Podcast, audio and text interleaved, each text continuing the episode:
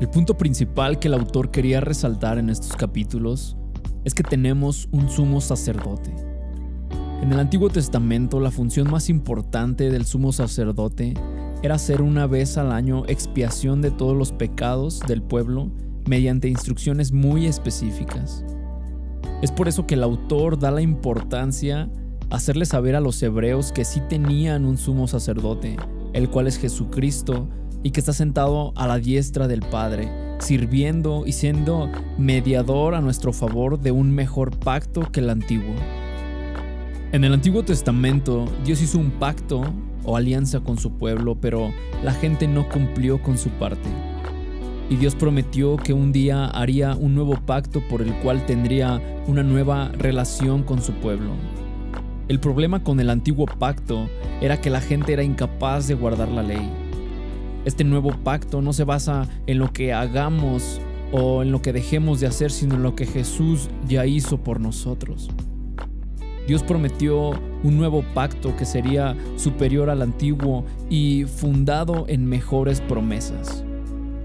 Dios promete un corazón nuevo. Dios escribió una vez sus leyes a su pueblo, pero ahora las escribiría en ellos. Él promete escribir sus leyes en tu corazón y dar entendimiento para conocer y creer su palabra. Él nos ayuda para retenerlas en nuestra memoria y nos da un corazón para amarla, valor para profesarla y poder para ponerla en práctica. Nos promete que el conocimiento de Dios será una cuestión de, una experiencia personal, antes solo era el sumo sacerdote el que podría acercarse a su presencia, pero ahora Jesús ha partido el velo y ahora todos tenemos un libre acceso a su presencia.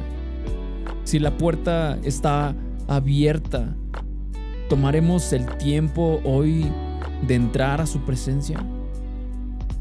Él prometió que estaría al alcance no solo del pueblo de Israel, sino que ahora con el sacrificio de Jesús todas las naciones podrían conocerlo. Y ahora nosotros podemos gozar de esta bendición, pues ahora su gracia se ha dispensado para con nosotros. Y que esto también sea una oración y un diario vivir en nuestro día a día. Que cada vez más gente le conozca. Él nos prometió un perdón total los pecados ya no solamente serían cubiertos, sino que ahora serían borrados totalmente. La ley no solo hacía que todos los sometidos a ella estuvieran sujetos a condenación por la culpa del pecado, sino era también incapaz de quitar la culpa y de limpiar la conciencia.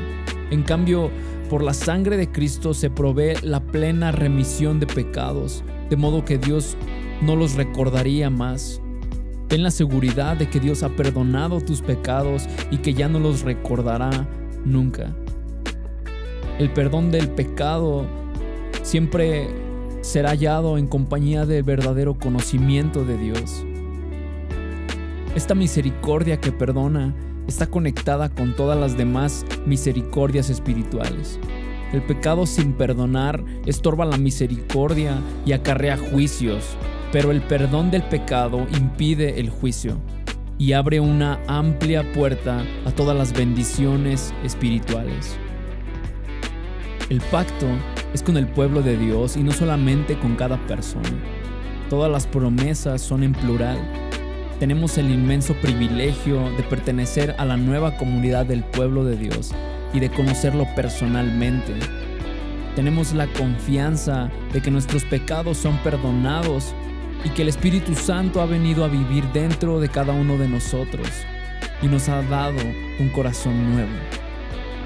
Hoy gracias al sacrificio de Jesús que trajo el nuevo pacto podemos disfrutar de estas promesas que siguen y seguirán vigentes